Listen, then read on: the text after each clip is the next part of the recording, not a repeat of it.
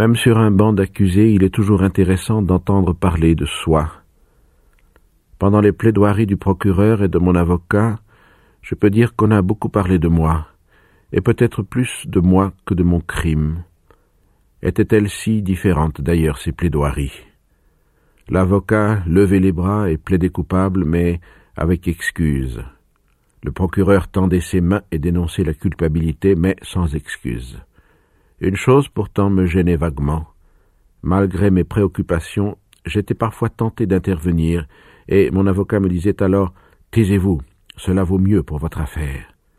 En quelque sorte, on avait l'air de traiter cette affaire en dehors de moi.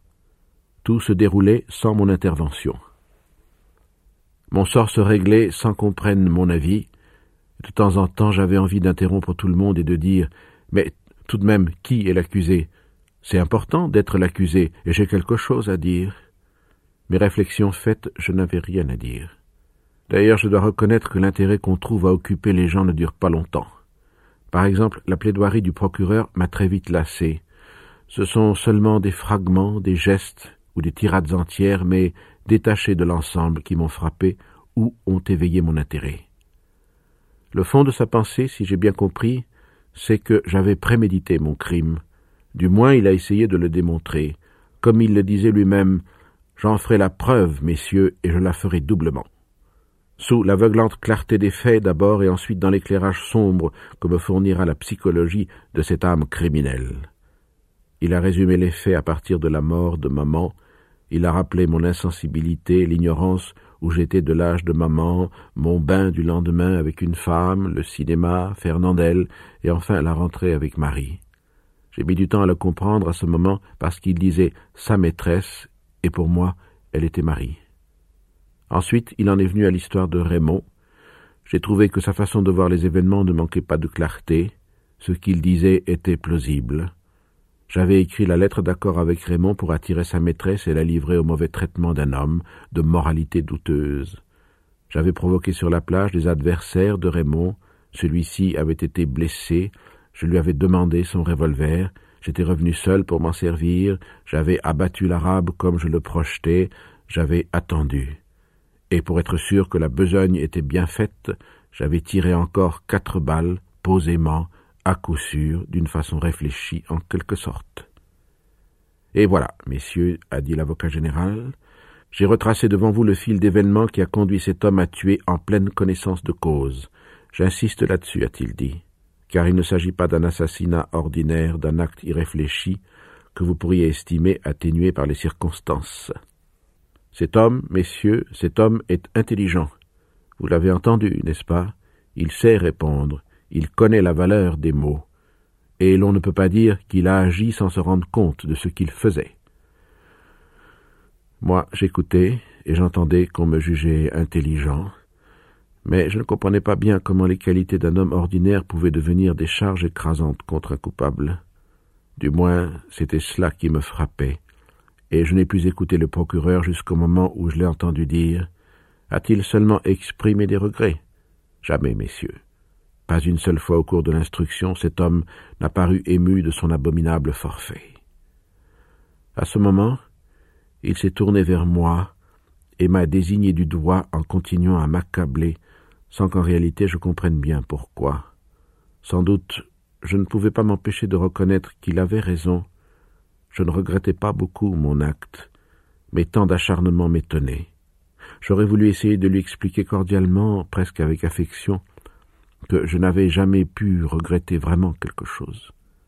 J'étais toujours pris par ce qui allait arriver, par aujourd'hui ou par demain, mais naturellement dans l'état où l'on m'avait mis, je ne pouvais parler à personne sur ce ton. Je n'avais pas le droit de me montrer affectueux, d'avoir de la bonne volonté, et j'ai essayé d'écouter encore parce que le procureur s'est mis à parler de mon âme. Il disait qu'il s'était penché sur elle et qu'il n'avait rien trouvé, messieurs les jurés. Il disait qu'à la vérité je n'en avais point d'âme et que rien d'humain et pas un des principes moraux qui gardent le cœur des hommes ne m'était accessible. Sans doute, ajoutait-il, nous ne saurions le lui reprocher. Ce qu'il ne saurait acquérir, nous ne pouvons nous plaindre qu'il en manque. Mais quand il s'agit de cette cour, la vertu toute négative de la tolérance doit se muer en celle, moins facile, mais plus élevée, de la justice. Surtout lorsque le vide du cœur, tel qu'on le découvre chez cet homme, devient un gouffre où la société peut succomber. C'est alors qu'il a parlé de mon attitude envers maman. Il a répété ce qu'il avait dit pendant les débats, mais il a été beaucoup plus long que lorsqu'il parlait de mon crime, si long même que, finalement, je n'ai plus senti que la chaleur de cette matinée. Jusqu'au moment du moins où l'avocat général s'est arrêté et après un moment de silence, a repris d'une voix très basse et très pénétrée cette même cour, messieurs, va juger demain le plus abominable des forfaits, le meurtre d'un père. Selon lui, l'imagination reculait devant cet atroce attentat. Il osait espérer que la justice des hommes punirait sans faiblesse. Mais il ne craignait pas de le dire. L'horreur que lui inspirait ce crime le cédait presque à celle qu'il ressentait devant mon insensibilité. Toujours selon lui, un homme qui tuait moralement sa mère se retrancher de la société des hommes au même titre que celui qui portait une main meurtrière sur l'auteur de ses jours. Dans tous les cas, le premier préparait les actes du second, il les annonçait en quelque sorte et il les légitimait. J'en suis persuadé, messieurs, a-t-il ajouté en élevant la voix, vous ne trouverez pas ma pensée trop audacieuse si je dis que l'homme qui est assis sur ce banc est coupable aussi du meurtre cette cour devra juger demain il doit être puni en conséquence. Ici, le procureur a essuyé son visage brillant de sueur. Il a dit enfin que son devoir était douloureux, mais qu'il l'accomplirait fermement. Il a déclaré que je n'avais rien à faire avec une société dont je méconnaissais les règles les plus essentielles, et que je ne pouvais pas en appeler à ce cœur humain dont j'ignorais les réactions élémentaires. Je vous demande la tête de cet homme, a-t-il dit, et c'est le cœur léger que je vous la demande. Car s'il m'est arrivé au cours de ma déjà longue carrière de réclamer des peines capitales, jamais autant qu'aujourd'hui, je n'ai senti ce pénible devoir compensé, balancé, éclairé par la conscience d'un commandement impérieux et sacré et par l'horreur que je ressens devant un visage d'homme où je ne lis rien que de monstrueux. Quand le procureur s'est rassis, il y a eu un moment de silence assez long. Moi, j'étais étourdi de chaleur et d'étonnement. Le président a toussé un peu, et sur un ton très bas, il m'a demandé si je n'avais rien à ajouter. Je me suis levé, et comme j'avais envie de parler, j'ai dit, un peu au hasard d'ailleurs, que je n'avais pas eu l'intention de tuer l'arabe. Le président a répondu que c'était une affirmation, que jusqu'ici il saisissait mal mon système de défense et qu'il serait heureux, avant d'entendre mon avocat, de me faire préciser les motifs qui avaient inspiré mon acte. J'ai dit rapidement, en mêlant un peu les mots et en me rendant compte de mon ridicule, que c'était à cause du soleil. Il y a eu des rires dans la salle. Mon avocat a haussé les épaules et tout de suite après, on lui a donné la parole mais il a déclaré qu'il était tard, qu'il en avait pour plusieurs heures et qu'il demandait le renvoi à l'après-midi. La cour y a consenti. L'après-midi, les grands ventilateurs brassaient toujours l'air épais de la salle et les petits éventails multicolores des jurés s'agitaient tous dans le même sens. La plaidoirie de mon avocat me semblait ne devoir jamais finir. À un moment donné, cependant, je l'ai écouté parce qu'il disait il est vrai que j'ai tué. Puis il a continué sur ce ton, disant je chaque fois qu'il parlait de moi. J'étais très étonné. Je me suis penché vers un gendarme et lui ai demandé pourquoi. Il m'a dit de me taire, et après un moment il a ajouté Tous les avocats font ça. Moi j'ai pensé que c'était m'écarter encore de l'affaire, me réduire à zéro, et en un certain sens se substituer à moi. Mais je crois que j'étais déjà très loin de cette salle d'audience. D'ailleurs, mon avocat m'a semblé ridicule. Il a plaidé la provocation très rapidement, et puis lui aussi a parlé de mon âme. Mais il m'a paru qu'il avait beaucoup moins de talent que le procureur. Moi aussi, a-t-il dit, je me suis penché sur cette âme, mais contrairement à l'éminent représentant du ministère public, j'ai trouvé quelque chose, et je puis dire que j'y ai lu un livre ouvert. Il y avait lu que j'étais un honnête homme, un travailleur régulier, infatigable, fidèle à la maison qu'il employait, aimé de tous et compatissant aux misères d'autrui. Pour lui, j'étais un fils modèle qui avait soutenu sa mère et aussi longtemps qu'il avait pu. Finalement, j'avais espéré qu'une maison de retraite donnerait à la vieille femme le confort que mes moyens ne me permettaient pas de lui procurer. Je m'étonne, messieurs, a-t-il ajouté, qu'on ait mené si grand bruit autour de cet asile, car enfin, s'il fallait donner une preuve de l'utilité et de la grandeur de ces institutions, il faudrait bien dire que c'est l'État lui-même qui les subventionne. Seulement, il n'a pas parlé de l'enterrement, et j'ai senti que cela manquait dans sa plaidoirie. Mais à cause de toutes ces longues phrases, de toutes ces journées et ces heures interminables pendant lesquelles on avait parlé de mon âme, j'ai eu l'impression que tout devenait comme une eau incolore où je trouvais le vertige. À la fin, je me souviens seulement que, de la rue et à travers tout l'espace des salles et des prétoires, pendant que mon avocat continuait à parler, la trompette d'un marchand de glace a résonné jusqu'à moi. J'ai été assailli des souvenirs d'une vie qui ne m'appartenait plus, mais où j'avais trouvé les plus pauvres et les plus tenaces de mes joies, des odeurs d'été, le quartier que j'aimais, un certain ciel du soir, le rire et les robes de Marie. Tout ce que je faisais d'inutile en ce lieu m'est alors remonté à la gorge, et je n'ai eu qu'une hâte, c'est qu'on en finisse, et que je retrouve ma cellule avec le sommeil.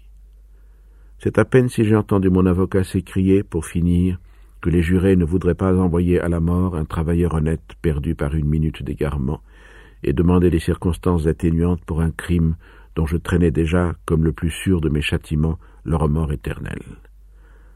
La cour a suspendu l'audience, et l'avocat s'est assis d'un air épuisé. Mais ses collègues sont venus vers lui pour lui serrer la main. J'ai entendu Magnifique, mon cher. L'un d'eux m'a même pris à témoin. Hein m'a-t-il dit. J'ai acquiescé, mais mon compliment n'était pas sincère parce que j'étais trop fatigué. Pourtant l'air déclinait au dehors, et la chaleur était moins forte.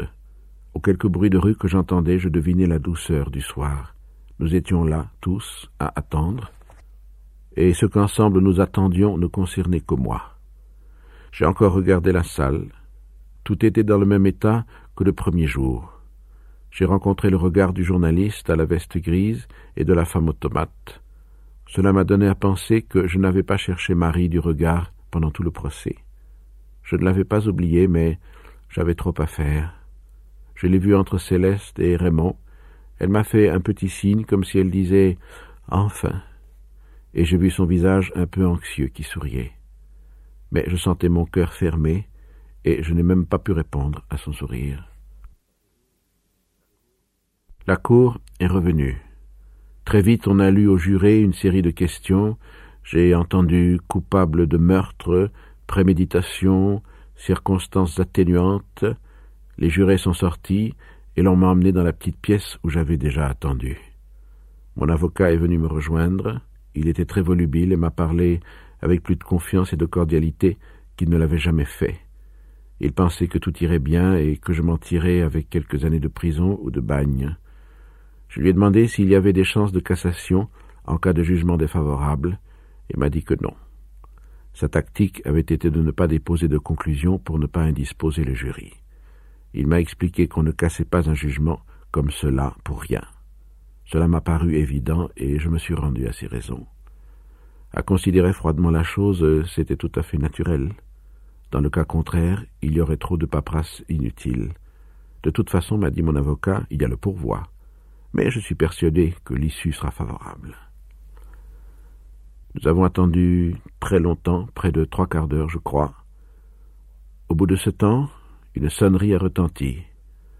Mon avocat m'a quitté en disant Le président du jury va lire les réponses, on ne vous fera entrer que pour l'énoncé du jugement.